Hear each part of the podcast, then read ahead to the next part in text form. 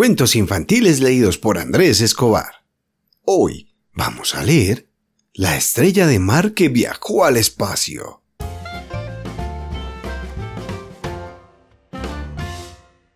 Pero antes vamos a mandar un saludito a Alba Parra de cuatro años, que es de México pero vive en Canadá. A ella le gustan los cuentos de aventura, de princesas y sobre el universo. Así que este cuento es para ti.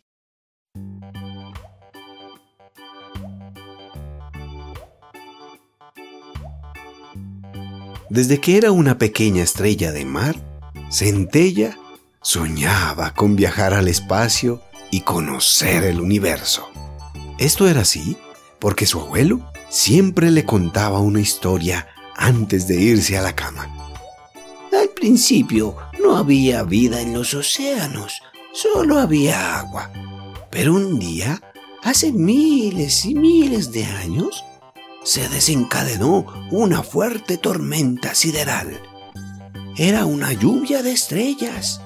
Muchas de ellas cayeron en el mar. Sus chispas se apagaron.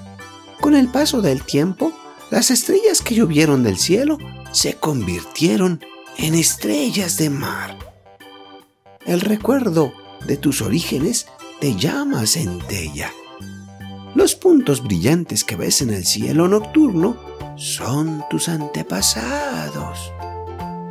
Cada noche, Centella esperaba impaciente la puesta del sol.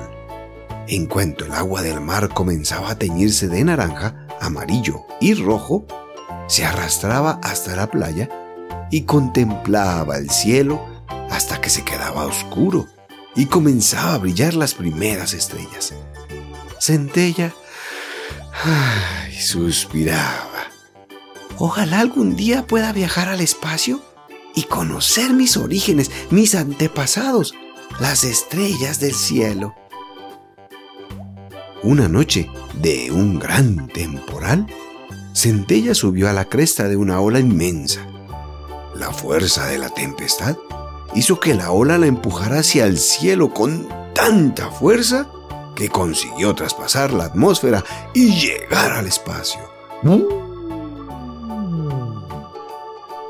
Centella quedó flotando en la mitad de la nada. Le resultó muy extraño. En el espacio se flotaba de manera diferente a como se flotaba en el mar. Allí no era movida por las mareas o arrastrada por las corrientes. Flotaba estando quieta y se sentía tan ligera como si estuviera hecha de piel de nube. Lo siguiente que llamó su atención fue el silencio, si es que se podía describir así. No es solo que no se escuchara el canto de las ballenas o el chisporroteo de la espuma de mar contra la arena en la playa, no. El silencio que conocía Centella era el ruido sordo y monótono del fondo del océano. Pero en el espacio era como si se hubiera quedado completamente sorda. De pronto, Centella sintió mucho frío. Era un frío distinto a cuando se quedaba atrapada en la corriente de los mares del norte o cuando el invierno enfriaba el agua en su playa. El frío que sintió Centella era un frío perpetuo, la temperatura de la eternidad. Un frío que le heló hasta el esqueleto. Centella comenzó a mover sus cinco brazos para acercarse a una pequeña constelación formada por un grupo de estrellas. Tengo frío. ¿Me das algo de calor? le pidió. Las estrellas no contestaron, pero brillaron más fuerte. Centella, que se había acercado demasiado, se quemó. ¡Ay! dijo. Y después dirigiéndose a sus antepasados, ¿no os aburrís aquí arriba? Fue la única respuesta. Estamos escuchando la eternidad. Entonces, Centella se sintió muy sola. Quizás lo que menos le gustaba del espacio era esa sensación de soledad. Además se dio cuenta de que el universo era inmenso, infinitamente más grande que el océano. Y tuvo miedo. De pronto, pasó por su lado un meteorito una estrella fugaz. Centella apretó fuertemente los ojos y pidió un deseo. Quiero volver a casa. Tan pronto lo pensó, el meteorito se paró en seco. Sujétate a mi cola, le dijo el meteoro. La estrella de mar se agarró a la cola de la estrella fugaz. Quemaba mucho, pero decidió aguantarse. A duras penas consiguió regresar a la Tierra. Cuando estaba justo encima de su trocito de mar, Centella se soltó y se dejó caer. Extendió sus cinco brazos para ofrecer más resistencia al aire. Era fantástico. Centella sentía que podía volar. Y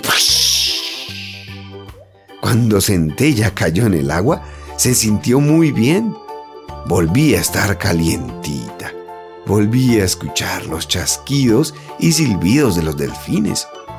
Volvió a flotar meciéndose en el agua.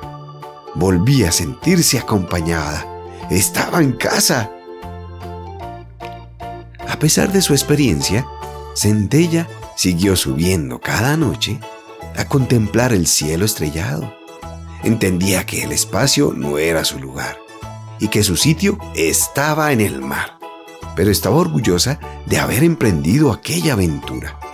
Había conocido un mundo distinto donde vivían seres muy diferentes y había aprendido a valorar todas las buenas cosas que tenía de ser estrella de mar y vivir en el fondo del mar. Y colorín colorado, este cuento se ha acabado. ¿Quieres seguir escuchándonos? Encuéntranos en Instagram como Cuentos Infantiles, guion bajo, AE. Y si quieres apoyar nuestro proyecto desde un dólar, puedes hacerlo visitando la página patreon.com barra cuentos infantiles. ¡Chao!